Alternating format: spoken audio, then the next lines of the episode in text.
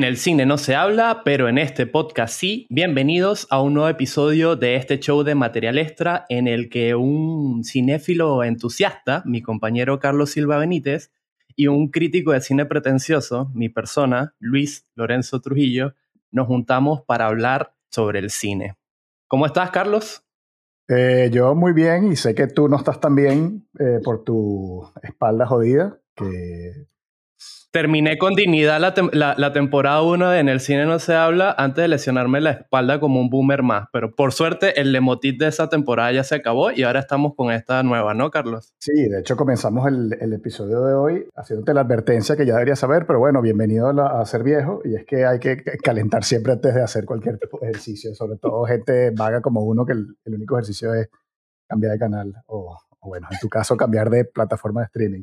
Pero bueno, hoy tenemos un invitado de lujo en el, en el podcast y no me quiero extender entre nosotros, sino darle de una vez la bienvenida. Un hermano de la vida, es la persona que, que sabe más de, de, deportes, bueno, junto con su padre, un, un tipazo y un crack cinéfilo que igual sabe más que tú y yo juntos. Y se trata nada más y nada menos que de Tony Kerky. Tony, bienvenido al, al podcast. Muchachos, un gustazo. Además, nada como empezar a sentirse en casa, identificado, y cuando empecé a escuchar dolores de espalda, dije, este es, este es mi lugar. He llegado, al lugar correcto. Este, cuando empezó a hablar Carlos de cambiar de canal, también me sentí identificado porque somos de la misma generación. Eh, eh, bueno, escucho, siento, porque he escuchado otros episodios del podcast, que, que hay, un, hay una brecha generacional aquí con Luis, este, pero bueno, afortunadamente el cine y hoy el deporte nos va a servir de puente para eso. A mí, a mí me da risa que Carlos lo presenta como si conociera a Tony, pero realmente le pagamos mucho para que participara en el podcast y a ver si más gente nos conoce. no, yo, Carlos me conoce muy bien y, bueno, sabe que, ah, que ustedes hoy juntan las dos cosas que, que me apasionan mucho. En una, en una he seguido conectado porque de eso vivo, porque eh, del deporte realmente es que vivo en mi día a día. Y de la otra me encantaría estar mucho más conectado en estos tiempos, pero, pero bueno, ya, ya ha pasado lamentablemente a un, a un segundo escalón bastante lejano del primero en cuanto a la atención que le puedo dar día a día. Pero sí, a mí el cine me, me encanta y, y, curiosamente creo que a los que nos gusta el deporte y el cine no, no necesariamente tenemos como como entre nuestras películas favoritas las películas de deporte. Y creo que por ahí va un poquito el podcast de hoy, me imagino. Sí, así es. La verdad es que nos planteamos esa pregunta con ganas de resolverla hoy, ¿no? Que existiendo deportes o, sí, o los torneos competitivos, uno no sabe, o sea, no sabe el resultado, no sabe el final. La historia se, se narra con las hazañas de los deportistas y esa es la emoción de, ver, de verlo, ¿no? Como espectador. Mientras que las películas, y sobre todo las películas de deporte, suelen ser en su mayoría bastante predecibles y suelen como que, como que complacerte cierto, cierto gusto dominguero de pasar un rato agradable, ¿no? Entonces, nos pareció una oportunidad chévere para, para conversar a fondo sobre el cine de deportes y ver qué tantos méritos tiene como, como género cinematográfico por sí solo y recordar pues algunas películas que nos hayan gustado mucho. Así que si a ustedes les parece, nos metemos de cabeza en eso y vamos eh, deporte por deporte. Sí va. Ok. Eh, Luis, Tony, ¿les parece si comenzamos con el fútbol, por ejemplo? Sí. Me, parece curioso que empecemos con fútbol porque realmente tiene como poca tradición en el cine, ¿no? Justo te iba a decir, es, de lo que yo creo que menos películas se ha hecho. Bueno, pero eso es porque los norteamericanos con su fútbol ah, obvio, obvio. apellidaron el fútbol que, ellos más practican, le han dedicado muchísimas películas al fútbol americano. Pero bueno, mm, lo cierto es que hay algunas pelis bien, bien memorables de, de fútbol y aparte de eso, el público que nos escucha, eh, aunque sea pequeño, eh, sí que conoce bastante bien al fútbol, ¿no? O como decía Luis antes de, empezar a grabar, ¿no? Eh, fútbol, el drama en el fútbol ya tiene bastante con el, con el, fútbol real. No, con el Barcelona ahorita. Así que, por favor, si van a hablar de películas de fútbol, que sean comedia, porque para drama ya tengo al Barça, a la Porta y a Coman ahorita. Pero además, el Barça no, no, es una película, es una miniserie ya. Sí, porque una miniserie, una, yo, ni miniserie, yo creo que como una novela de nunca acabar. Bueno, bueno eh, eh, eh, arranca, mm. arranca tú esta, esta, ronda pues, de fútbol. Sí, ¿Qué, películas este, te recomiendas? Yo, yo me voy a ir por Latinoamérica porque, bueno, como saben, yo siempre trato de fijarme más en las películas de, de, de, la región, del lado del mundo en el que vivo. y estaba entre dos eh, que tengo de referencia. Una es mexicana, que se llama Rudy Cursi, pero prefería enfocarme más en una brasileña que se llama Eleno, que mm, la protagoniza Cerces, o mejor conocido en el mundo real como Rodrigo Santoro, que es como un, biopic de, del Pelé antes de que Pelé existiera, Eleno de Freitas. Y nada, realmente tengo referencia a esta peli porque la presentaron en el Festival de Cine de aquí de Panamá y tuve más cerca de lo que estuvo Gerard Boulder de matar a, a Cerces en 300. Lo tuve ahí a, medio metro a, a, Rodrigo Santoro. Este hombre cuando se jode la espalda se pone violento. Tony, ¿tú viste esa película? Fíjate que no conocía esa peli, así que me llevo la recomendación. Sí, eso te iba a decir. Luis normalmente cuando recomienda películas se pone el monóculo y entonces se va a lo más rebuscado así del cine y, y se saca esa. Yo le iba a decir que es una oportunidad, o sea, desaprovechó la oportunidad de hablar de Rudy Cursi para que Tony además nos contara de cuando se fue de, cañas con. Ah, sí, no, aparte, aparte me, encanta la película. Tony, ¿te imaginas que te diga que todo esto fue una argucia y un, súper rebuscado para que a través de ti llegásemos aquellos dos? no, vamos a ponernos serios, vamos a, vamos a seguir adelante. Eh, Tony, ¿qué, ¿qué, peli de fútbol nos recomiendas? No, yo es que eh, ese tema el, del fútbol, y yo me imagino que es porque no, no es atractivo para Hollywood, que es el. Eh, no sé si es el principal productor de, cine deportivo, pero por lo menos el que más nos llega, nos suele llegar a nosotros. Y creo que es un, un, deporte poco explorado, por, porque quizá no, no tenga esa popularidad comparado con. Y hay, hay otros tantos, te vas a encontrar mil películas de fútbol americano, de, eh, de boxeo, etcétera yo, yo la, la, verdad, la única que recuerdo y que, que me haya gustado, que, que, la haya disfrutado, porque creo que cumplió con su objetivo, me parece, justamente Rudy Cursi. Porque me parece que da en el clavo en muchas cosas que pasan en el mundo del fútbol, que realmente, de las cuales no se habla, porque son un poco tabús y, y porque creo que a mucha gente le interesa que no se hablen, ¿no? Y, y te pinta además a dos personajes que, que tranquilamente hay muchísimos en el planeta que pueden caer en esas circunstancias que plantea la película, ¿no? Chamos con talento que al final del día, por un poco por la, el encontrarse en un mundo que no conocían y el, caer en las manos de gente que, que, tiene mucha avaricia, terminan estropeando sus carreras, ¿no? Y hasta su, su vida en lo, en lo, personal, ¿no? Como le pasa al personaje de Gael García Bernal en esa, en esa peli. A mí me gustó mucho porque además yo viví en México 11 años y conocí bastante internamente del fútbol mexicano. Hablé con gente que, realmente ha jugado en el fútbol mexicano y te dicen que muchas de las cosas de la película que podrían parecer una exageración y una sátira no lo son. Ok. Sí, es, eso, eso es muy cierto. Yo siento que, como mencionamos, Hollywood no creo que va a haber muy poco el, el fútbol, el fútbol divertido, el fútbol de verdad este, porque no es un deporte masivo allá todavía.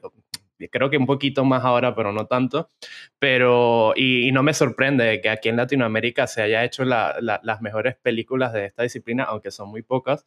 Y, y sí, Rudy Cursi tiene esta cuestión que parece casi paródica, como dice Tony, pero, pero yo que vivo aquí en Panamá y en su momento trabajé también en un suplemento deportivo eh, a los inicios de mi carrera como periodista, yo sé a veces cómo son también los deportistas, los futbolistas latinoamericanos, y más en un país aquí como en Centroamérica, donde se ven muchas cosas de lo que se ven en esa peli mexicana. Así que mm, parece comedia, pero es drama de la vida real. Sí, y además, además bueno, a mí me parece Gael y Diego cuando, cuando se, se castean, por, por decir un anglicismo que no creo que exista, eh, en, roles que les van, que creo que esos roles de esa película les van muy bien, me parece que son fantásticos, ¿no? no creo que no son actores para todo tipo de personajes, pero, pero en esos personajes, he hablado con gente en México que, que cuestiona un poquito los, los, acentos, ¿no? Porque me parece que, eh, sobre todo el personaje de Gael, creo que es como de Acapulco, de la, de la zona de la costa, y como que no, había gente que le parecía que no era muy convincente, pero, pero a mí me encantó, me parece que, que de verdad estaban muy metidos en los personajes y además sé que a los dos les gusta, sobre todo un poquito más a Diego, eh, les gusta mucho el fútbol. De hecho, bueno, eh, haciendo un poco referencia a esa anécdota de la, que, de la que hablábamos, a mí me tocó, trabajando en ESPN en México, que organizáramos eh, un equipo de ESPN y un equipo del, de la producción de Rudy Cursi, incluyendo a, Gael y a, Diego, una, una caimanera en el estadio de Cruz Azul, o sea, un estadio de fútbol profesional. Y bueno, la verdad, tenían gente que jugaba mucho, tenían gente, ah, además metieron a un refuerzo de un equipo profesional y no, ahí sí nos mataron, ¿no? Nosotros teníamos un par de exjugadores que ya no estaban en su, en su mejor época, más los muertos, en los que me incluyo en esa lista. Pero bueno, eh, me di cuenta que, que, los dos jugaban, Diego un poquito más, y, y, nada, al final fue, fue curioso porque evidentemente nosotros del lado de periodistas deportivos, muchos éramos aficionados a al cine, nos, nos gustan muchas de las películas que han hecho los dos. Y, ellos también, como aficionados al fútbol, sobre todo eh, Diego, pues también querían saber cosas, ¿no? Entonces fue, estuvo interesante porque se hizo una, una muy buena conversa ahí al final con unos tacos y, una, y unas chelas. Sí, y ya para como pasar a la, a la, recomendación de Carlos, también siento que esta película lo que tiene de interés es que continuar esa química o ese precedente que marcaron Gael y Diego en, y tu mamá también, ¿no? Que había como más ganas de verlos actuar juntos y hacer películas y, y Rudy Cursi fue la excusa en su momento para, para juntarlos de nuevo frente a, la, frente a la cámara, ¿no? Totalmente, totalmente. ¿Y tú, Carlos, qué película nos recomiendas? Yo, yo bueno, mm, no, no, no extiendo la, la, la, recomendación de Rudy Cursi a la que me sumo también, para que sigamos avanzando, que tenemos muchos muchos balones que chutar eh, en este rato. Eh, yo tenía apuntada Evasión y Victoria como la, la sempiterna película de fútbol, pero la voy a dejar a un lado primero porque creo que es más de la Segunda Guerra Mundial que de fútbol. Y, ah, esa es la de Pelé y, Michael Caine, sí. Creo que todo el mundo la ha visto ya, este, o por lo menos todo el mundo de mi generación. Y prefiero que conversemos un ratito de Bendit Like Beckham, que no sé si la vieron. Mm, no. Eh, yo, la recuerdo porque creo que es como la primera vez o, o, la primera vez en la que se vio a Kira Knightley en pantalla, ¿no? Sí, y es una peli de, de unas es una peli de unas niñas británicas que quieren, que quieren jugar fútbol y una de ellas es de familia hindú, entonces obviamente es un, es un tabú muy fuerte y se lo prohíben. Y básicamente, o sea, esto, esto es para Luis, esta película es como, como una, una versión digna de, de la mierda esa de Curies que tú mencionaste en este podcast. Solo que en, las generaciones anteriores, claro, las personas se realizaban siguiendo una disciplina y, siendo buenas en eso y no moviendo el, culo en una coreografía. el twerk es una disciplina deportiva. Dígalo ahí, Tony. bueno, no, para como están sumando disciplinas deportivas a los Juegos Olímpicos, no me extrañaría que sí. en Juegos de verano ya haya un twerking contest.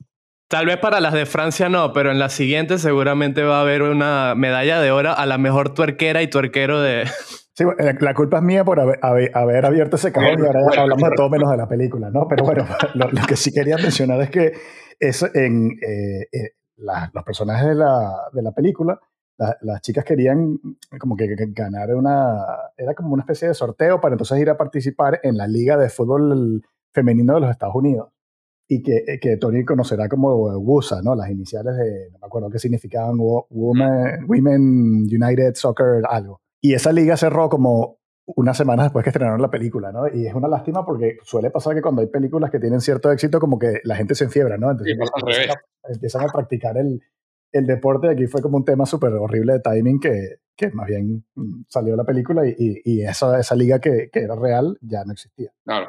Sí, yo no, no la vi, evidentemente. Y creo, ¿sabes qué es cómico? Que creo que sigue siendo para mucha gente que no, a lo mejor no ve, no suele ver cine y que no está muy metida en el fútbol, en Estados Unidos creo que sigue siendo una referencia como película de fútbol, ¿no?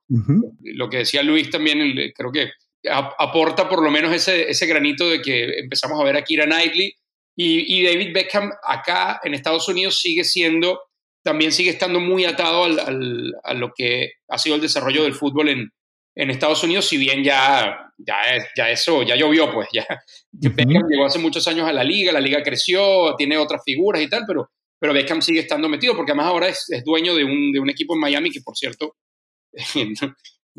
no, tiene ni pies ni cabeza, pero bueno, eso, eso da para otros tres podcasts. sí. No, te iba a decir y que no, yo pensé que ibas a decir, es un equipo, o sea, es dueño de un equipo de fútbol de Miami que bueno, fuimos y hicimos una caimanera también con Beckham. No, no hemos llegado a eso, pero probablemente para como vaya el equipo, no me extrañaría que la semana que viene vayan a jugar una caimanera con nosotros donde yo Yo, ¿sabes qué quería mencionar? Porque me acordé ahora, Eh, y, creo, no sé si lo, lo, evaluamos distinto cuando es un biopic, ¿no? Pero eh, hay una que me gusta mucho porque además el actor, el actor me, me gusta mucho, que es Michael Sheen, se llama The Damn United y es sobre un, un famoso entrenador de fútbol inglés. Eh, ah, sí, yo la vi, yo la vi, esa es divertida. sí, está muy bien hecha, además que yo con el tiempo me he hecho muy de confiar en los actores, ¿no? O sea, si un actor me gusta, si un actor le da buena vida a ciertos personajes, confío, ¿no? Y fui, fui a verla con esa predisposición y me gustó. Claro, porque tú eres fan de, este tío desde Frost Nixon, ¿no? Correcto. Estamos bien, estamos bien. sí. Yo antes de, cambiar de deporte quería mandarle un saludo a Daniel, a mi hermano, que iba a grabar hoy con nosotros y por cosas de la vida no, no nos pudo acompañar hoy. Y mencionar que hace muchísimos años vino la familia de visita aquí a Madrid, cuando Beckham estaba en el, en el Real Madrid fuimos a ver un partido y luego a la salida estábamos paseando por el centro y pasamos al lado de un, restaurante y estaban sentados Beckham y Victoria. Nada, se pusieron a, hacer señas desde fuera. Yo, por supuesto, no había dónde meter la cabeza como... Y, y, Victoria le mandó un beso a Daniel y el dicho andaba derretido. Oh, Así que, Dani, un saludo que nos acordamos de ti. Me puedo morir feliz, le habrá dicho Dani, ¿no? Sí. bueno, ¿te parece si ahora pasamos al fútbol aburrido? Digo, americano. Go on. Sí, bueno, mi, mi, mi, segundo silencio que se interprete como la emoción que tengo por hablar de este deporte. Dale, arranca. no, yo aquí siento que a diferencia de, del fútbol, el fútbol americano obviamente tiene como más de precedentes, sobre todo en el, en el cine hollywoodense. Yo me iba a salir con una rareza e iba a recomendar una variante que es la, el Root Beat y la película de Clint Eastwood Invictus, pero me voy a poner serio porque la jodera viene más adelante y quería recomendar. Coño, sí, la jodera viene más adelante. este, esto va a sonar muy raro viniendo de mí, pero The Longest Yard con este. Em, Adam Sandler, en serio. Adam Sandler, porque no sé, me, me, me parece. recuerdo que vi varias veces esa película en mi adolescencia. Eh, creo que tenía un DVD pirata y no sé, la vi varias veces y después la pasan en TV o en cualquier cadena de televisión en su momento en, Venezuela. Y, me da risa esa premisa de una estrella de fútbol americano que termina en la cárcel y termina armando un equipo también y haciendo una liga entre los centros penitenciarios de Estados Unidos. Y, no sé, eh, ah, en ese momento Dan Sandler no era una, una infamia como lo es ahora. Entonces, no sé, hablaron de eso y me acordé de, de The Longest Yard. Yo no vi, no, no vi The Longest Yard. Yo hay una que, es súper clichosa, pero que, bueno, que creo que finalmente eh, pasa mucho en el cine deportivo, ¿no? Está lleno de, repleto de clichés, pero, y no sé si llegaremos en algún momento a esa parte de la discusión. Eh, yo creo que son justificados en buena parte si están bien hechos, bien ejecutados. Em, quiero acordarme el nombre ahora, pero es, es una película que protagoniza Mark Wahlberg. Em, ya te voy a decir, ya evidentemente no estoy hurgando en mi memoria, sino en mi computadora. que es la memoria de todos ahora. sí. Sí, sí, sí. Y él, uh, The Invincible, puede ser, sí, The Invincible, no sé si lo han visto.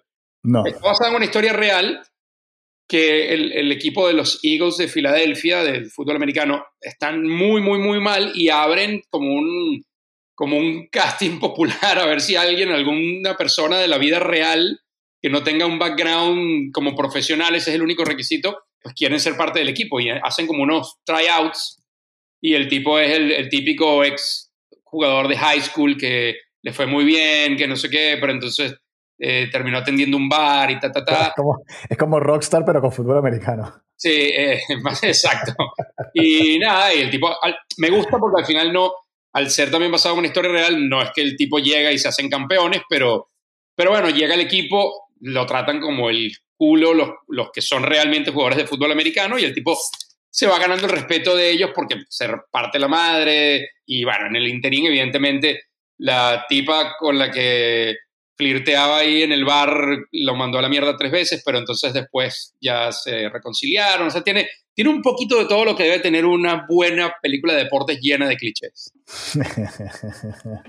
Yo creo que eso, eso, esos clichés que tú mencionas, Tony, eh, son un poco como cuando vas a un, a un concierto de una banda que tiene mil años y eh, eventualmente tiene que sacar los grandes éxitos, ¿no? Entonces, yo creo que, eh, eh, no sé si, me, me, imagino que te refieres a la típica, a la típica parte de, del, del personaje exacto que está, que, la vida le ofrece una oportunidad para redimirse, eh, las secuencias de, entrenamiento, ¿no? Con música de fondo.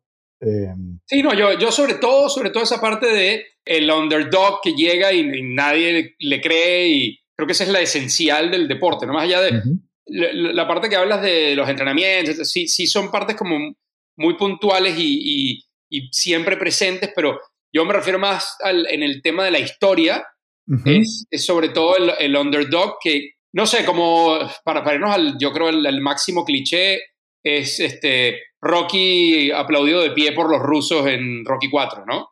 A eso me refiero, o sea, el tipo que llega con cero chance de, darle la vuelta a su situación y lo consigue porque es, un necio y, y no para y, parece que, que, es lo último que va a hacer en su vida, pero lo va a lograr, ¿no? sí. Sí, no, el, el, género está, como tú dices, plagado de eso. Y, o sea, tanto, tanto título individual como el típico equipo de perdedores, ¿no? Que nadie apuesta nada por ellos y son el reír del pueblo, de la ciudad, y les dan una lección a al otro equipo que, que, es más pro, son más grandotes, son más fuertes, etc. Exacto, exacto. Y bueno, no sé si, si Luis le iba a mencionar o tú, Carlos, pero eh, tenemos que, eh, aunque no sea el tema central, pues, Show me the movie, sí. Show me, exactamente. sí. Me parecía raro que no habías mencionado a Jerry Maguire, Tony. sí, no, no, no. Esa, me parece. A ver, Feel Good Story con protagonistas guapos, con un tipo súper divertido, como fue Cuba Good Jr. en esa película. Y bueno, fucking gran director con fucking gran soundtrack, ¿no? Sí. Sí, aunque Luis se, queda, callado porque... La, desaprobación. No, no, no, ningún gesto de desaprobación. Yo estaba pensando que realmente tuve que decir The Longest Yard porque Carlos me prohibió hablar de series de televisión, porque yo creo que el, lo mejor que se ha hecho de fútbol americano en audiovisual es la serie Friday Night Live, que era increíble. Sí, sí, sí.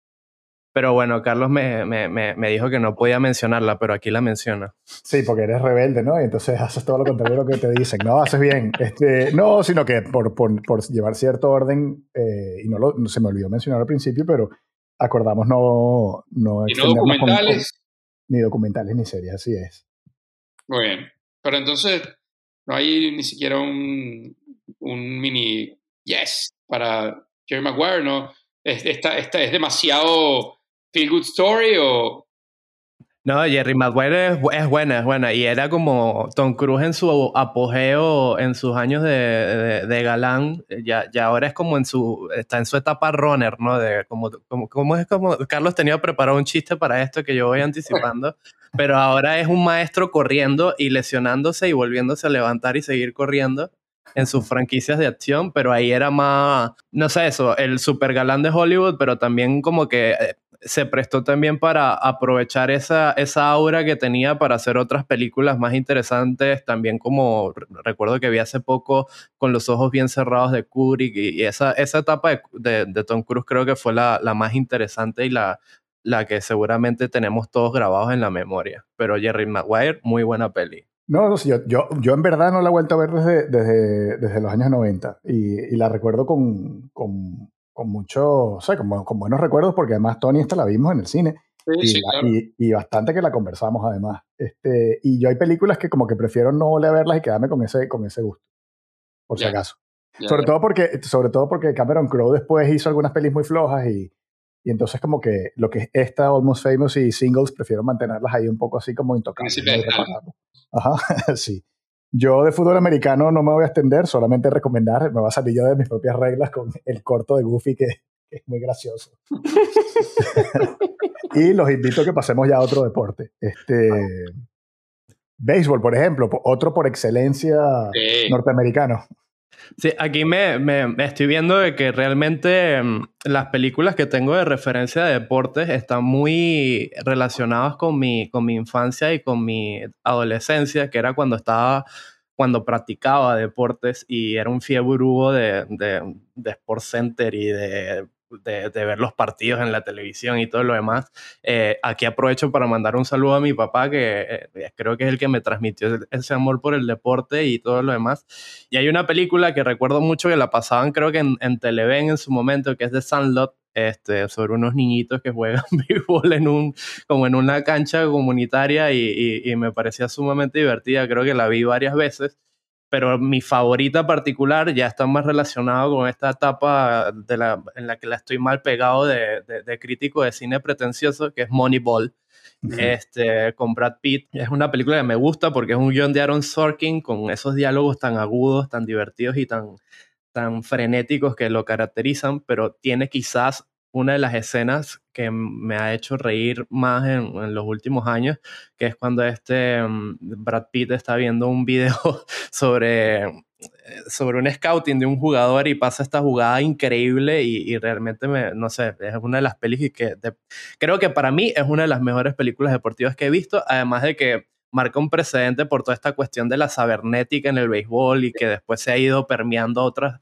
a otras disciplinas en donde pensaba que no iba a llegar y ahora parece que todo está regido por la data y todo lo demás. Ya, ya ni siquiera está ese viejo oficio del scouting que, que capta a los jugadores por, por ojo, por veteranía. por, un poco de instinto, ¿no? Exacto. Y, nada, a mí me parece que Moneyball es una muy buena peli y muy graciosa, muy bien actuada y, para mí de las mejores del, del género deportivo. Fíjate que tengo un conflicto con Moneyball y, empieza por, eh, y esto no tiene que ver con la ejecución de la película, empieza porque me parece que glorifica, a partir del libro eh, de Moneyball, glorifica una historia que es muy interesante, pero que no fue de éxito. Exacto. O sea, porque no termina ni en títulos, no termina en un equipo campeón, etcétera. Que bueno, eh, eso, eso también te aleja un poco de los clichés de películas deportivas. Y el otro conflicto que tengo es que, eh, ojo, a mí me parece un actorazo Brad Pitt y, y, le hemos visto en papeles de no guapo. Pero acá termina. Eh, a ver, Billy Bean, que justo estaba tratando de recordar y me fui a ver una foto de Billy Bean, no es un tipo mal parecido, pero no sé si, si Brad Pitt era el cast ideal para, para esa película. Y, pero bueno, esencialmente mi tema con la película es que me leí el libro, vi la película y, y sigo pensando que se glorifica una historia que no necesariamente es de éxito, pero como dices tú, y esa parte creo que es, clave, eh, Luis, es que sí es una etapa dentro del béisbol, que, que, se ve bien reflejada en la película, que sí terminó siendo un antes y un después porque hoy todo se maneja así, ¿no? Sí, o sea, Tony, lo que dices es un poco como que la idea, eh, eh, eh, es original, pero tal vez el, foco o el tratamiento que le dieron a la historia como que no termina de, hacer match contigo. No, más, más, o sea, más un tema de que, por eso digo, no, la, no la película como tal, la película no, no me parece que esté mal hecha.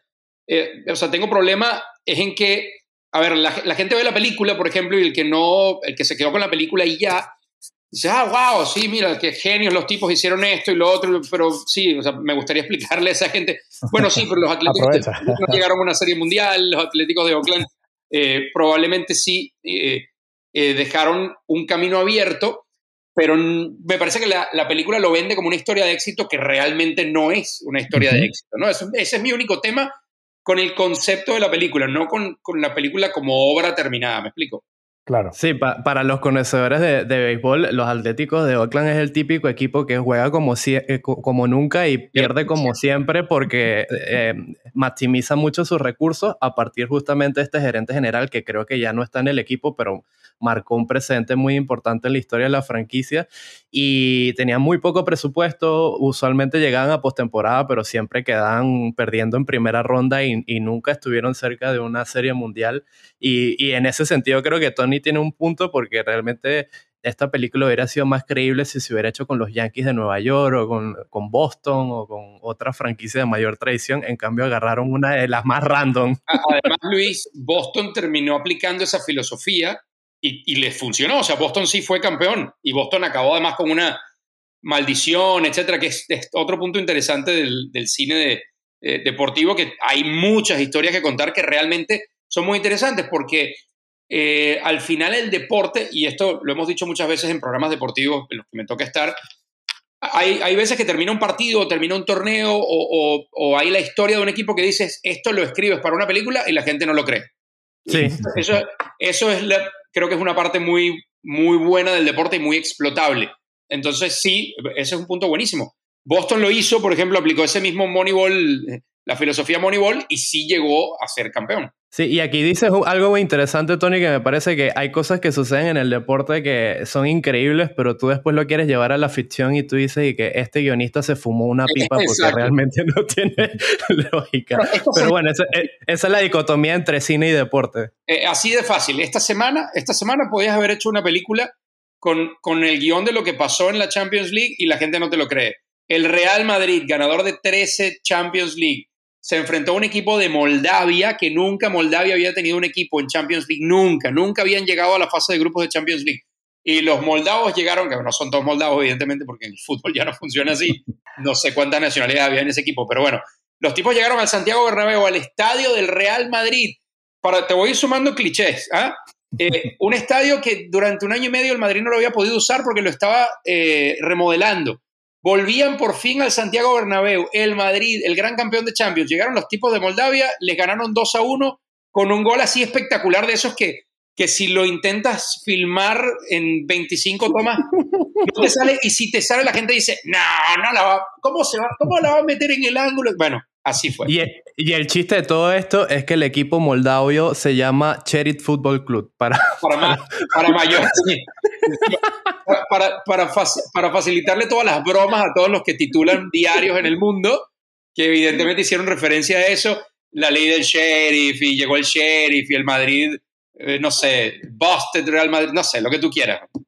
Ah, pero bueno, Carlos o Tony, ¿tú tienes alguna otra película de béisbol que te gustaría destacar? Sí, como ya nos comimos mucho tiempo, les voy a nombrar así rapidito y porque creo que, fíjate que este es el deporte que, mejor se ha aprovechado en el género de, de, cine deportivo, porque tiene una variedad tremenda. Mira, se me ocurre Fever Pitch, ahora que hablábamos de los Boston Red Sox. Hay una escena en Fever Pitch que a mí me encanta y, que se la trato a veces de, contar a los aficionados del deporte en general que no, que no la han visto, y es el personaje de, Jimmy Kimmel con sus amigos, después de una derrota de, los Red Sox, va a, a un bar y deprimidos, evidentemente, no quieren hablar con nadie por una semana, a tomarse unos tragos y se encuentran cenando a dos jugadores de los Red Sox. Me acuerdo de Jason Varitek y otro. Y los tipos no entienden qué pasa. O sea, yo estoy deprimido aquí, que no quiero hablar con nadie porque mi equipo perdió y mi equipo está cenando cagado de risa con, no sé, los tipos con sus esposas o sus novias. Es una escena que define tan bien esa, esa línea que a veces el aficionado no entiende de que para el deportista es un trabajo y que no, no todo el mundo después de un mal día de trabajo se quiere echar en su casa a llorar. Por eso a veces el aficionado lo vive diferente y más intenso que el, jugador. Esa, por un lado, esa escena vale la película. Eh, Field of Dreams, evidentemente, que además, eh, para quien no la haya visto, véala y vea lo que Major League Baseball organizó este año. Hizo una recreación de la película en el deporte, o sea, todo el mundo a la inversa, ¿no? Y le quedó fenomenal. Eh, Rookie of the Year es una comedia con un niño que de repente se cae un día y el, brazo le queda que puede lanzar como 90 millas, entonces el chico termina en las grandes ligas con, no sé, 11, 12 años. Eh, se me van a escapar porque hay mil películas muy buenas de, de, béisbol. La que dijiste, Sandlot, es fenomenal. Creo que es una película que te puedes encontrar en, Cine Millonario de Venevisión los domingos y todas las veces que la pasen la vas a ver. Este, y se me van a escapar porque creo que, insisto, el béisbol, bueno, Bull Durham, con Susan Sarandon, con Kevin Costner, con... Eh, ah, se me escapa eh, Tim Robbins. Tim Robbins. Bueno, en fin, A League of Their Own con Tom Hanks, eh, hay mil, hay mil. De verdad que Mr. Baseball con Tom Selleck, en fin, podemos estar todo el día en esto. ¿Y tú, Carlos? Bueno, yo estoy aquí callado porque yo tengo ratos escuchándolos y, digo para mis adentro, yo sabía que estos se iban a quedar pegados hablando de deporte. yo, es como que si, si, así, si saben cómo me pongo para que me invitan, pero a la inversa, ¿no? Entonces, chévere. Este, eh, Tony, de, de béisbol, eh, de Sandlot es como, es como una obra maestra. Empezando porque aunque la peli es imperfecta en cuanto a tono, a veces es como muy infantil, otras veces es como muy sobria. Eh, es lo que tú dices, esas películas que, que tienen ese, esa capacidad para uno verlas una y otra vez y, y tiene como muchos pequeños gags y momentos memorables que, que la hacen súper super simpática de ver. Además que creo que es una de las películas que mejor captura eh, si a ustedes les pasó de niños que, que, te mudaran de una ciudad a otra y no conoces a nadie y llegar así, eh, eh, esa película lo, lo, lo, recrea demasiado fenomenal. Yo la que quería traer para conversar hoy era la de Los Osos Revoltosos, pero mátenme si quieren, no la original con Walter Matthau, sino la, el remake con Billy Bob Thornton, que, que este tipo, este tipo cuando lo, lo, ponen a actuar con niños es demasiado gracioso. Es políticamente incorrecto y, aunque la película es como una especie de, de, versión light de School of Rock, más o menos seguía un poco la misma, la misma línea, pero en béisbol. Hay suficiente carisma en, en, en el reparto como para hacerla súper entretenida, así que esa es mi, mi recomendación. Y ya por, por, pasar a otro deporte, yo recomendaría Major League, eh, solo por preservar el logo viejo de, de los indios de Cleveland. Ah, muy buena. Bueno, a mí se me tocó una que cuando hablaba de que, de que el béisbol da para, para distintos tonos de películas, de fan. Sí. De fan con, con Robert ah, De Niro. Claro, claro, con sí, De Niro y este tío, Wesley. Wesley Snipes, ¿no? Uh -huh. Y es muy dark, ¿no? Uh -huh. Muy, muy dark. Y habla también un poco de eso, de, de, del aficionado loco, sí, trastornado en el deporte. Bueno, ya en su extremo, ¿no? Pero esa es muy buena. Esa me, me parece que en otra onda completamente diferente a lo que son las películas clichosas deportivas, esta película es muy buena. Yo quiero aprovechar que estamos como a la mitad del, del programa para, para, hacer una ronda rápida de, de cameos de deportistas en, en, películas. A ver qué recuerdan para mencionarlo. Wow, me agarras fuera de base. Pero vayan ustedes, porque los boomers tienen mejor, mejor memoria que los millennials aquí. Falso, falso. Dale, Carlos, venga, tú preparaste algo. Sí, bueno, no, era, era una excusa para volver a romper las reglas y mencionar a todos los Yankees en, en Seinfeld. Pero eh, era, te la estaba poniendo más o menos bombita para que hablaras de There's Something About Mary, Tony. Justo estaba pensando en eso, te iba a decir, pero eh, cabrá porque no es una película de deporte, pero sí, Brett Favre en las escenas finales es, es, glorioso. glorioso, glorioso, porque además es Brett Favre. O sea, sí. es, se interpreta a sí mismo bien, lo cual no siempre pasa en un cameo en el cine. Es que eso es lo que, es justo, justo eso es lo que quería decir, que, que realmente, claro, o sea, son buenos deportistas, pero eso no quiere decir que sepan actuar, ¿no? Entonces, claro, y aunque se les ¿eh? pide cuando hacen, porque ojo, hay algunos que han hecho papeles de, de, algún personaje siendo, o sea, no se interpretan a ellos mismos, pero aquí es Brett Favre siendo Brett Favre, uh -huh. y eso en, en, los cameos, que es lo que define lo que estamos diciendo, no siempre pasa. O sea, en teoría sería tan fácil como decirle, sé tú mismo. De no, no es tan fácil. Y Brett Favre lo hace muy bien, creo. Sí, bueno, menos, menos, mal que no le pidieron a Jay Simpson ser el mismo, ¿no? En, eh, en, policía. No, en, en, las películas de. ¿Cómo se llama? De Leslie Nielsen. Sí, de Leslie Nielsen. No, yo creo que el, el, el, deportista con mejor cameo en la historia del cine es Mike Tyson en no, The Hangover. Hangover. Por favor. y quizás el cameo más glorificado de todos, Michael Jordan y en Space Jam. Claro. Ese básicamente es un cameo de una hora y media, ¿no? sí. Exacto. Viene la parte de eh, por cierto. Entonces, bueno, si, no, si, nos metemos con, con si, nos me, si, si, nos metemos con basquetbolistas en el cine, a mí me perdonarán, pero nada tan glorioso como Karim Abdul-Jabbar siendo el villano de Game of Death contra Bruce Lee. es, es, ese es difícil de, de vencer. Ese, sí. Sí, este, hablemos de baloncesto, por favor, porque yo anoche, para preparar este episodio, me puse a ver una película que yo no había visto, que se llama White Man Canyon, o como se llama gloriosamente en el español, Los blancos no la saben meter. ¿Tú qué opinas de esa película, Tony? Bueno, opino, y sé que esto fue un capítulo del podcast, que demonios con esa traducción. y, y es, Pero bueno.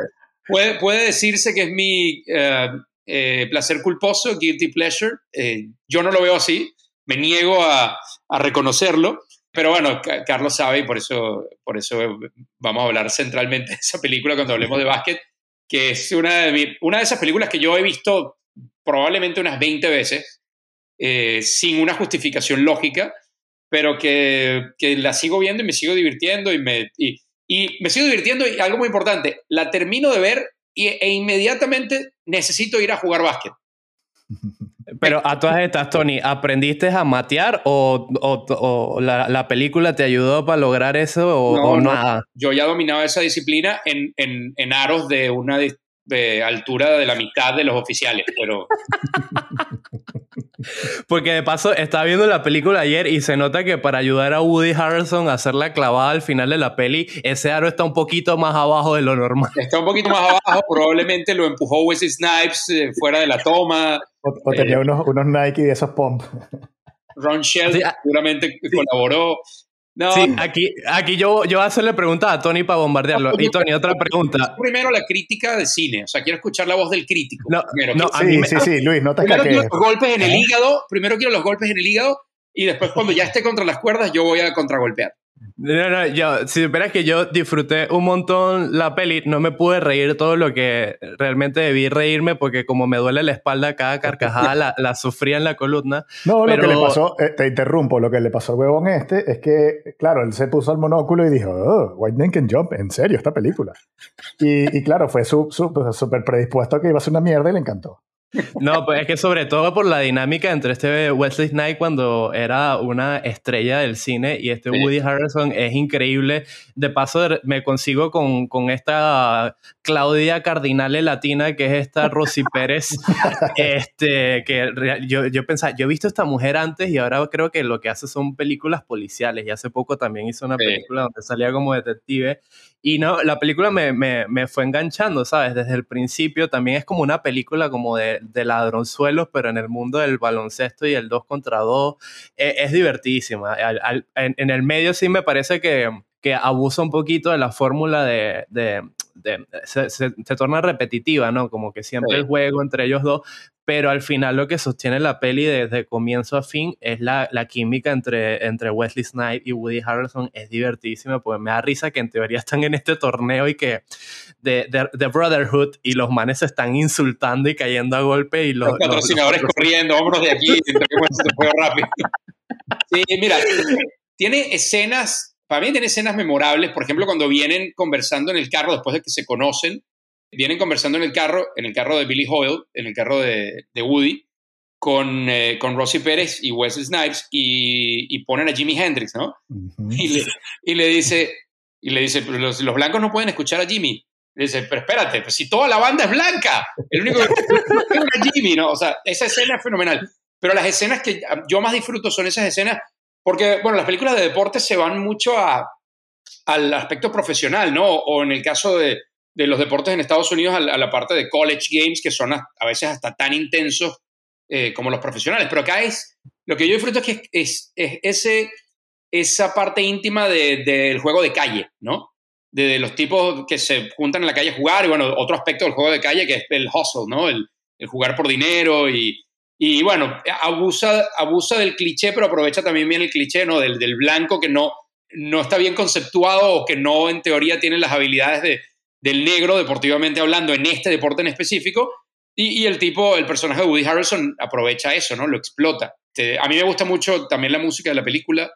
Y, y, sí, hay cosas que no tienen sentido, pero si ya te enganchó y ya te, te compró un poco la química entre ellos, eh, pues las dejas pasar, ¿no? Pero ese, ese, esa manera como hacen el setup para llegar al torneo final, que, que no tiene ni pies ni cabeza, y, cuando vienen a jugar los tipos que eran unas glorias antes en el fútbol, en el básquet callejero, sí cierra la película, no cierra bien, a mí no me gustó cómo cerró, pero, pero sí, las escenas, cuando, cuando por ejemplo, Wesley Snipes quiere evitar que el tipo pierda su dinero otra vez apostándole que sí la puede clavar y terminan yendo al parque, el tipo termina perdiendo el dinero otra vez. No sé, hay, escenas que me parece que son, están muy bien logradas. Sí, hay una escena que a mí me encantó, que es cuando empiezan a juntarse ellos dos para timar a los otros jugadores de baloncesto y eh, la primera apuesta son como por 200, 500 dólares y el tipo no tiene la plata, va a su auto, saca una pistola de la guantera y se va al supermercado de al lado a robar el dinero y, el, y tú esperas que va a robar el dinero efectivamente y le dice que, ah, tú eres este, quítate esa vaina y le tiene que vender el revólver al dueño de la, del abasto, de la barrotería, para conseguir, para conseguir la plata. Esa escena a mí me mató. Esa es muy buena esa escena. Bueno, saben, tú, sabes, saben a quién más le, le, gustaba mucho esta película, ¿no? ¿A quién? A Stanley Kubrick. En serio, está en, en, su listado de películas favoritas. Wow, no, este, este dato me agarró totalmente fuera de base. Yo lo que bueno, eh, lo, leí, lo leí en internet y ya saben que si está en internet es cierto. Yo lo que le quería preguntar a Tony al final es que em, esta película tiene una filosofía de vida muy clara. Si es mejor jugar bien y perder o jugar feo y ganar. ¿Qué prefieres tú, Tony? Correctamente lo plantean, lo plantean en, el, en, una de las conversaciones entre, entre ellos dos. Bueno, fíjate, yo, yo me voy a poner, yo creo que sé qué prefieres tú, porque si eres aficionado del Barça, Coño, hasta yo entendí ese chiste, qué bueno. En estos momentos preferirías que tu equipo jugara bien y perdiera y no, y no que hicieran las dos cosas mal, ¿no? Pero bueno, este, fíjate que hay, hay argumentos para los dos lados. Yo me tengo que poner en la mitad aquí. Porque creo que los, los dos tienen un argumento. O sea, creo que, creo que Billy Hall tiene un argumento cuando le dice a Wesley Snipes, déjate de, de tonterías en la cancha y gana los juegos. Y el otro también tiene un, un, un punto porque sin el flair el baloncesto no sería lo que es, ¿no? Entonces, este, yo me, tengo que ser salomónico. Muy bien. Sí, Tony se fue de manera muy diplomática. Y lo otro que me, me gusta de esta peli, que yo creo que realmente la, el, el, el, mensaje interesante de, de, la peli es este, porque realmente el final lo que, que dice es como que es preferible los amigos que, que, que, las mujeres, porque al final la relación de Woody Harrelson con Rosy Pérez se, se, pierde, se pierde de la manera más absurda posible, pero, pero bueno, eh, la verdad tengo que admitir, me sorprendió, me divertí un montón y, y, no la tenía en mi radar, me, la descubrí a partir del, del, episodio en el que participaste con las películas que más veces has visto repetidas y la verdad fue buena recomendación. Agregaría una cosa más, que es que los, los que nos gusta el deporte, una de las cosas que a veces nos aleja de ver películas de deportes es si no están bien logradas las escenas de deportes. Y acá, claro, tienes la facilidad de que no tienes que recrear un juego, digamos, eh, profesional, porque eso ya implica gente en las gradas o en, en, una arena, etcétera. O sea, ya, ya tiene otras dificultades. Esto recrea juego de calle, pero, pero ese juego de calle tiene que ser de una manera y los, jugadores, los actores tienen que saber jugar.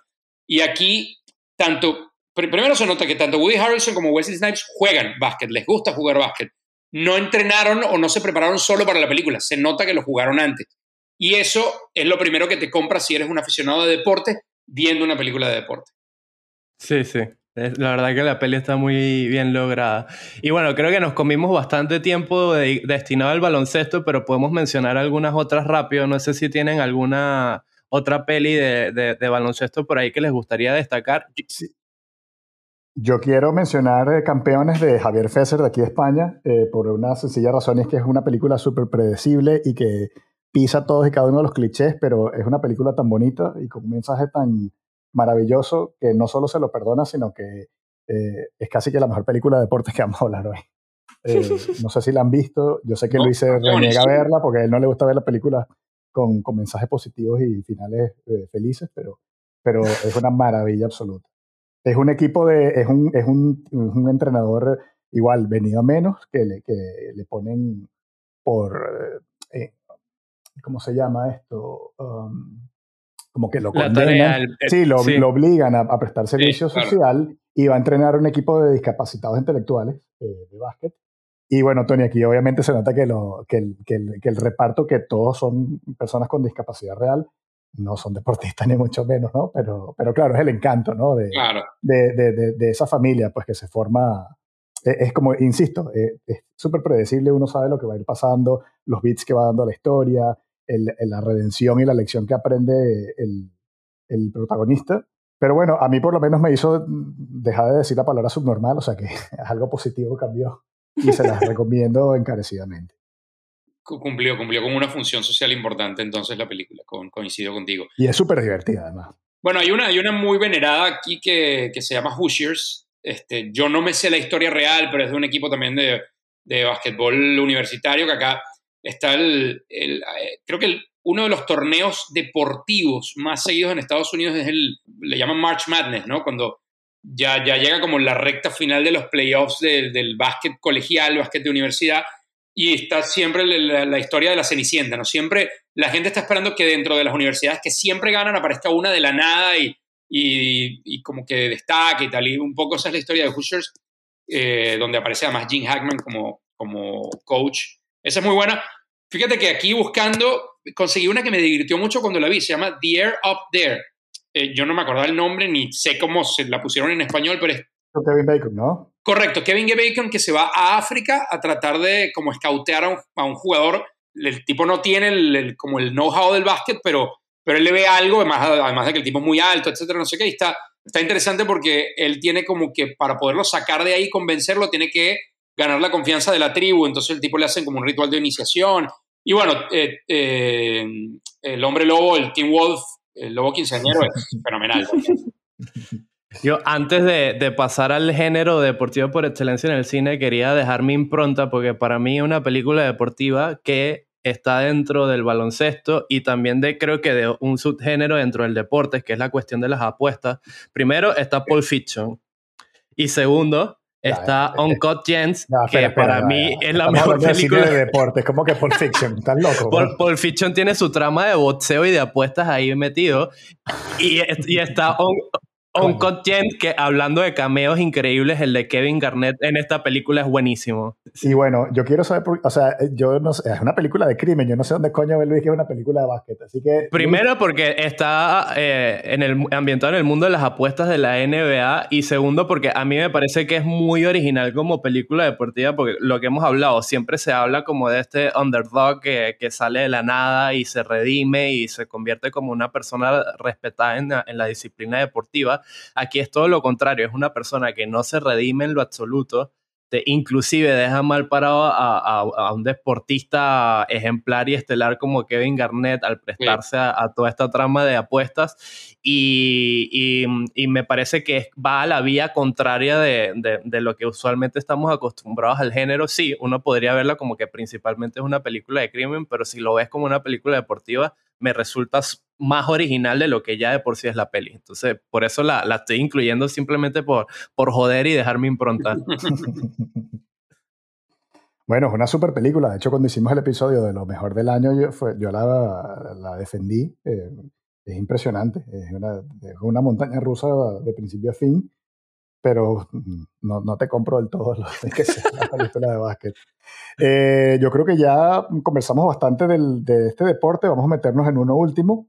Entonces, bueno, ¿les parece bien si, si pasamos entonces a la, a la, última disciplina del episodio de hoy? Eh, nada más y nada menos que boxeo, eh, y nos terminamos dando unos buenos puños verbales en acuerdos y desacuerdos. Sí, yo quiero, lo primero que quiero decir sobre esto, que como mencioné antes, me parece que es el género, la disciplina deportiva que mejor películas ha dado al cine. Hay opciones de sobra y todas son muy buenas. Y bueno, yo para empezar la discusión quiero, aunque realmente no es boxeo, pero es artes marciales mixtas, quiero incluir a, a Warrior con este Tom Hardy.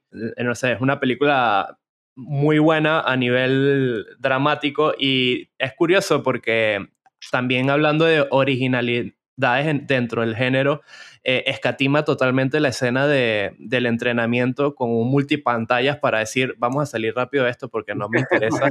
y va directo al drama de estos dos hermanos, eh, Tom Hardy y Joel Etterton, con un Nick Nolte como el padre entrenador de los dos, eh, borracho y, enfermo. Eh, no sé, es una de, las pelis de, eso, de, peleas, de artes marciales y de boxeo que más recientes, recientes que más me han gustado. Entonces podemos hablar de Snatch dentro de este... claro. Sí, no, claro, ya, sí, exacto. Cualquier película que tenga un televisor con una pelea de boxeo de fondo ya vale, según las reglas de Luis.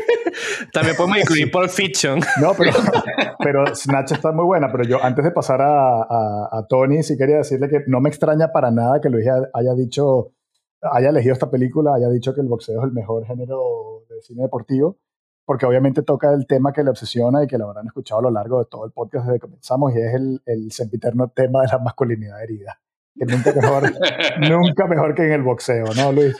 Sí, ahorita mi masculinidad está herida, pero no es por mis traumas de infancia, y sino por mi dolor de espalda. Pero bueno, continuemos. Tony, háblanos de Snatch. Nach califica, ¿no? Si hay peleas callejeras ya es, deporte. No, bueno, Mira, eh, tenemos, que hacer, tenemos que hacer otro podcast para hablar de qué es deporte y qué no es deporte, pero eso, sí requiere mucha cerveza. Porque mucho tiempo, y mucho tiempo también. si, es por si es por eso, nos, metemos en una discusión de que, Tony, ¿la Fórmula 1 es deporte o no? Pero creo que no va a dar chance para meternos en ese. de Polar lo logramos ya hace como 25 años. Bueno, yo, yo quería aportar una que no sé si la han visto y, me, da pena que yo no he aportado de, de, cine latinoamericano, entre comillas, pero Hands of Stone. Quiero acordarme cómo se llama el director, pero bueno. Eh, tiene Jonathan Jakubowicz, el venezolano. Claro, venezolano, claro, claro. Eh, tiene, primero, la historia de Durán, vale la pena contarla, de Mano de Piedra Durán. Y bueno, está Robert De Niro, es que yo, yo la vi muy, muy contento, wow, Robert De Niro en este papel, y después leí un reportaje que Robert De Niro estaba haciendo lo que le trajeron a, la puerta de su casa porque necesitaba dinero, pero bueno, eh, está Edgar Ramírez, actor venezolano, creo que interpreta muy bien el papel, y está Ana de Armas, razón suficiente para ver cualquier película.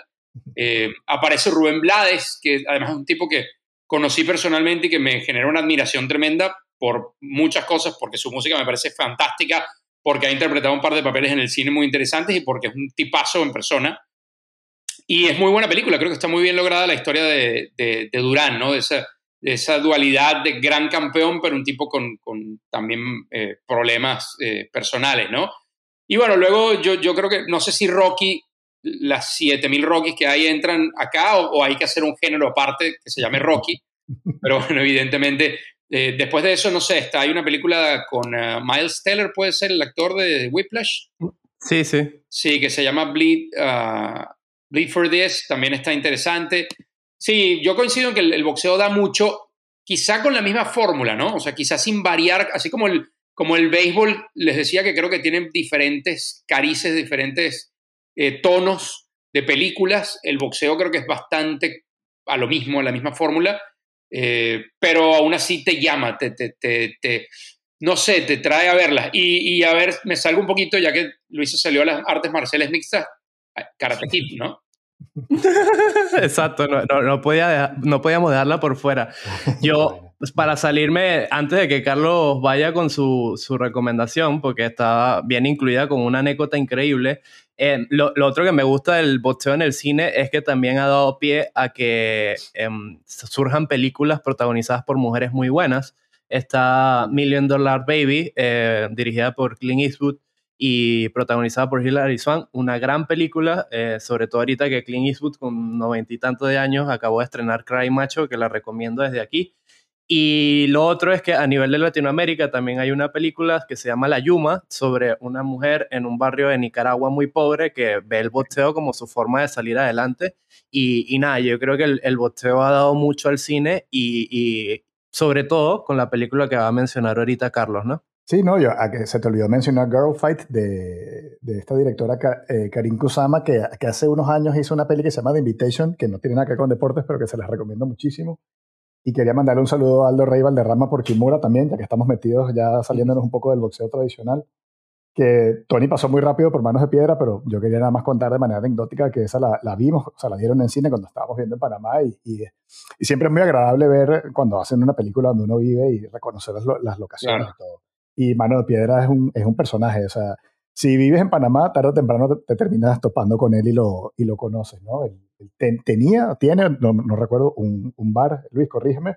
Sí, eh, se mudó, eh, pero todavía existe y el, el hijo, eh, Robbie Durán, que sale en la película, por cierto, de, es como el, el, casi el chef del, y es muy famoso sobre todo por el pescado frito okay. eh, a la sazón chorrillera. No, entonces, y, porque, y porque el tipo tiene una banda de música ahí en el, entonces él se aparece de vez en cuando y canta versiones, es, es, es un personaje. Eh, ok, nice. Así que la foto así poniendo la mano así de puño al lado de, de, de Roberto Durán es como, como uno de los grandes éxitos de cuando vives en Panamá. Claro, claro. Eh, Rocky, sí, bueno, imagínate, era como, yo creo que todos teníamos a Rocky casi que la, eh, primero en la lista cuando empezamos a prepararnos para el episodio de hoy. Eh, mejor la dejamos para otro día y conversamos sobre las 300.000 Rockies con, con todos sus spin-off y todo, y, y, y, hablamos sobre Sylvester Stallone, que me quedé con ganas de hablar y reírme de él de portero en Pasión o Historia. bueno, Rick, y, y, que mencionar. Exacto, y mencionaría, exacto, eh, Toro Salvaje de Martin Scorsese, por, porque más de una película que es, yo creo que es la que más trasciende el género de deportes y más como que toca, porque además es un biopic, pero no, no es un biopic al uso ni mucho menos, ¿no? Eh, y es una película muy rara porque como que empieza muy desagradable. Yo, yo no, no conecto con esas pelis donde todo es horrible todo el tiempo, es como que, ¿qué me estás ofreciendo, no? Y Toro Salvaje te, te, como, que, como que entra poco a poco y cuando te das cuenta estás completamente enganchado en la vida de este tipo que es tan, tan miserable y tan mala persona pero terminas conmovido y sintiendo lástima por él. Y es, es, como un milagro cinematográfico de esa película. A mí me ha encantado, o sea, me impactó desde que la he visto. Creo que es de las mejores películas de Scorsese. Cuidado si no es la mejor. Eh, mátenme si quieren por ese, ese comentario. Y, nada, lo digo aquí en oh, lo, que, lo, que, le había contado a lo que le había contado a, Luis antes de empezar a grabar, que cuando Geo y yo nos casamos, yo entré a la, a la iglesia con la caballería rusticana de Foro Salvaje para, para, meterte en el ring del matrimonio, Carlos. No, no, no, no, porque me gusta muchísimo la película y me encanta la música. Dejó claro el mensaje desde el día uno. Sí, sí, bueno, no, eh, debí haberme censurado yo mismo y, controlar ese comentario, pero bueno, ya salió y Y que estoy listo para la lucha. Estoy listo para el sofá, realmente. Bueno, lastimosamente el, tiempo ya casi se nos agotó. Eh, nos quedó, por ejemplo, hablar de las películas de los Juegos Olímpicos. Ah, eh, creo que a Carlos le gusta mucho Aitonia. Yo quería destacar Foxcatcher, pues me parece otra película esa de personajes desagradables y malditos, pero la peli está muy bien hecha. Y sobre todo nos quedó un género que también ha dado buenos exponentes, que es, bueno, Fórmula 1 o carreras. A mí particularmente me gusta mucho Rush, pero yo quería proponer episodio 1 como una gran película de carreras. Menos mal que se acabó el tiempo del episodio. Coincido con Rush, pero bueno, lo hacemos otro día que hablamos de ella, otro día que hablemos de películas que no tengan que ver con deporte en el cine. Muy bien, muy bien, fenomenal. Y bueno, entonces volviendo a lo que comenzábamos al principio, ¿no? O sea, siendo fans del deporte y, la, y la, la, emoción y la angustia y la ansiedad eh, de, ver un partido en vivo y, esperar el resultado versus ver una película donde, bueno, más o menos mm, es muy rara vez que, el final sea eh, impredecible, ¿no? Eh, ¿Tiene gracia realmente el cine de deportes como tal o es mejor usarlo como una excusa para tocar temas de la vida? Yo creo que puede aplicar ambas. Eh, yo creo que tiene excusa porque eh, esto lo digo como un aficionado al deporte, ¿no? Como alguien que se siente y disfruta, además ya un poco desconectado del lado de aficionado por un equipo. Yo me siento y disfruto el deporte independientemente de quién juegue, ¿no? Disfruto esas historias como la que hablamos al principio de, de, Cenicienta, que creo que son la base de, de la emotividad del deporte, el que pasen cosas inverosímiles, pero también disfruto aunque sepa que están llenas de clichés las películas deportivas, porque al final hoy te puedes sentar a ver un partido que puede pintar en el, papel muy bueno y terminar siendo un partido malo. Cuando te sientas a ver una película, evidentemente tienes ese feeling que te da el deporte de superación, de, eh, no sé, de historias eh, inverosímiles, pero lo tienes encapsulado y, y con, ese, con ese reassurance, ¿no? Con esa confianza de que sabes que te va a dar esa, como esas endorfinas de, oh, terminó como yo quería que terminara, ¿no? O sea, eso creo que tiene también un, un, sentido. O sea, creo que tiene una función y, yo la disfruto. Sí, yo por mi parte lo que puedo decir es que a mí me parece que las películas deportivas son mejores películas de superación personal que las películas que, van, que son directamente de superación personal. Creo que antes habíamos mencionado, por ejemplo, con el caso de, Rocky,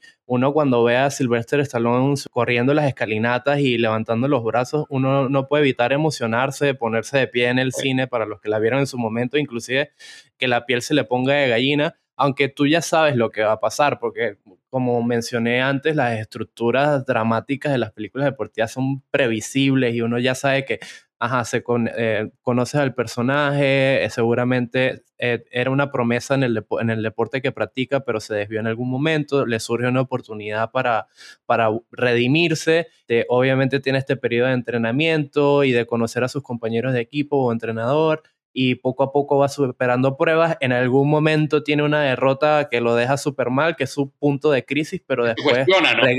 Sí, se cuestiona, pero al final regresa y, se redime. Eh, es una estructura muy clásica, universal, casi la... Eh, creo que Aristóteles la, escribió después de los tres actos, pero, pero funciona y funciona de manera eficiente que hasta el sol de hoy tú ves una película deportiva e igual te sientes bien al final de, de cuando sale en la escena de créditos. Yo estoy muy de acuerdo en lo que ustedes dicen y yo creo que solo por mi parte añadir que, que, yo creo que todo el mundo, vamos a, vamos a meter a todo el mundo en el mismo saco, eh, salvo que seamos personas o que éramos niños enfermos o, muy raros de gustos, pero todos hemos jugado deportes cuando éramos niños con los amigos de la calle, de la cuadra, de la urbanización donde viviésemos, fuese el deporte que fuese o varios deportes, ¿no? Este, entonces, yo siento que estas películas también conectan un poco con esa ilusión que uno tenía de niño de que, de que en algún momento, en mi caso muy fugaz, soñaste con la idea de que de pronto mm, podías vivir de esto, ¿no? Y, cojo esta idea un poco para ya despedir eh, el, episodio, dándole las gracias a Tony de conversar con nosotros hoy. Completamente orgulloso, Tony, de todo lo, de todo lo que has hecho, de que tú sí este, vives del deporte. Llegué lo más cerca que podía. Bueno, sí, pero. Yo lo más cerca que se podía llegar. Pero, una, una, maravilla. Cada vez que te vemos en, en Univision te aplaudimos, Tony. Así que... No, pero Tony se puso en una posición estratégica porque está cerca del deporte, pero no nos puede sorprender si dice, ahora me voy a dedicar a actuar. Digamos que dejé esa, esa, puerta abierta, ¿no? Ahí está, ahí está, sí. sí. No, yo también quiero agradecerte a Tony por tu tiempo. Sabemos que tienes la agenda súper apretada, que tienes que viajar mucho, que tienes que ensañarte con el drama del Fútbol Club Barcelona ahorita. este, pero nada, un, un gustazo conocerte porque Carlos me, me, me, ha hablado mucho de ti e inclusive me enseñaron algunos cortos y, y programas que, en los que participaron que en algún momento me gustaría modernizar.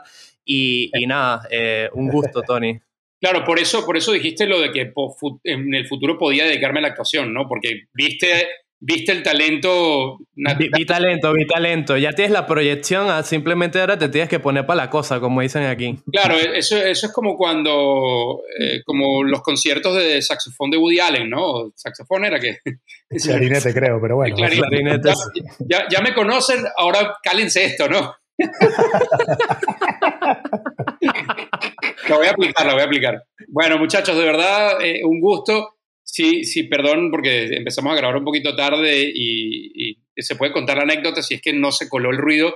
Este, la persona que viene a cortar, a cortar la grama de la casa aquí, justo llegó a la hora que nunca llega y yo dije, no voy a poder grabar con, con Luis y Carlos, pero se pudo, se pudo y ya tengo, tengo los soldados de esta casa ya casi tumbándome la puerta del cuarto donde me encerré, pero ya, ya, ya me puedo dedicar al, resto de la, de la, vida después de pasar este, este rato tan agradable con ustedes.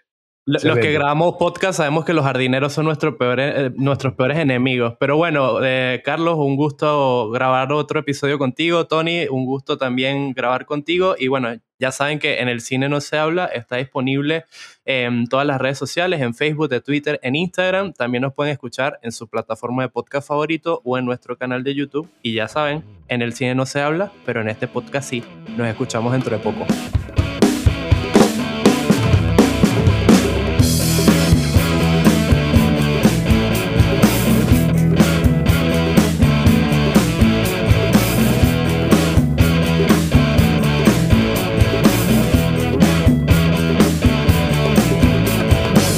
Reporting damage, it is soft rock shit.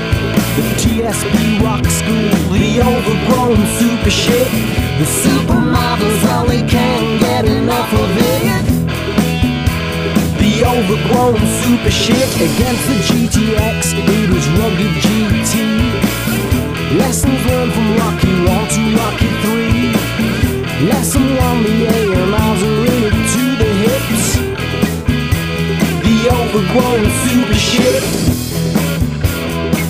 overgrown super shit. The overgrown super shit. Yeah, the overgrown super shit.